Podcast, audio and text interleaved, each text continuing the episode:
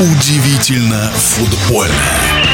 Самый успешный тренер в истории отечественного футбола Гаврил Дмитриевич Качалин в какой-то степени человек-загадка. Его взгляд на игру был особенным, и это приносило результат. Золото Олимпиады в 56-м, победа на чемпионате Европы в 60-м, да и на чемпионате мира в Швеции могли выйти не только в четвертьфинал. В нашем эфире футбольный эксперт Александр Ухов. Точный пас. 1958 году впервые сборная СССР приняла участие в чемпионате мира.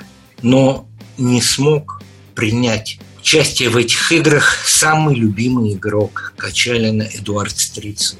И Качалин то ли в шутку, то ли всерьез говорил, наша сборная потеряла 40% от своих возможностей. Шутил ли он? Или он был по-своему прав?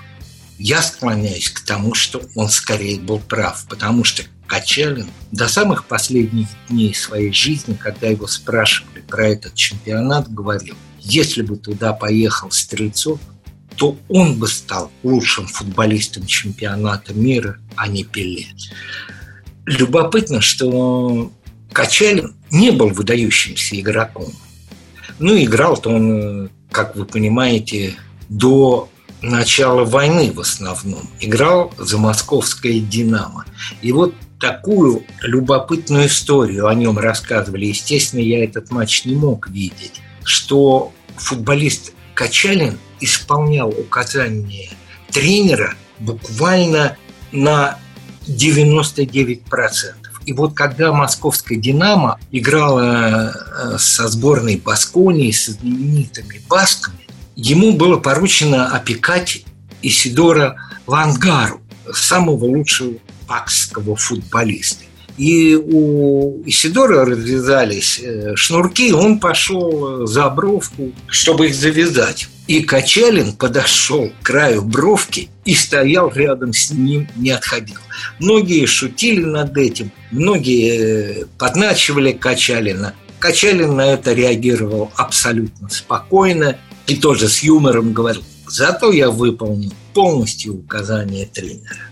Надо сказать, что Гаврил Дмитриевич был не только хорошо образованным человеком. Он, кстати, играл на фортепиано, на гитаре, на мандолине, на аккордеоне. Сам писал стихи. Гаврил Дмитриевич Качалин был настолько воспитанным и вежливым человеком, что со всеми футболистами он говорил на «вы». И он первым среди, по крайней мере, советских тренеров вел так называемый тренерский совет из футболистов, где ведущие игроки команды собирались вместе с тренерским коллективом и обсуждали план на предстоящую игру.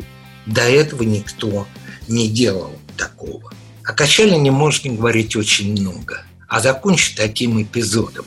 В Мексике в 70-м году, где Качалин снова был главным тренером нашей команды, известные марьячес – это гитаристы, ну, несколько человек, играющих на гитарах, которые собираются и выступают на улицах городов.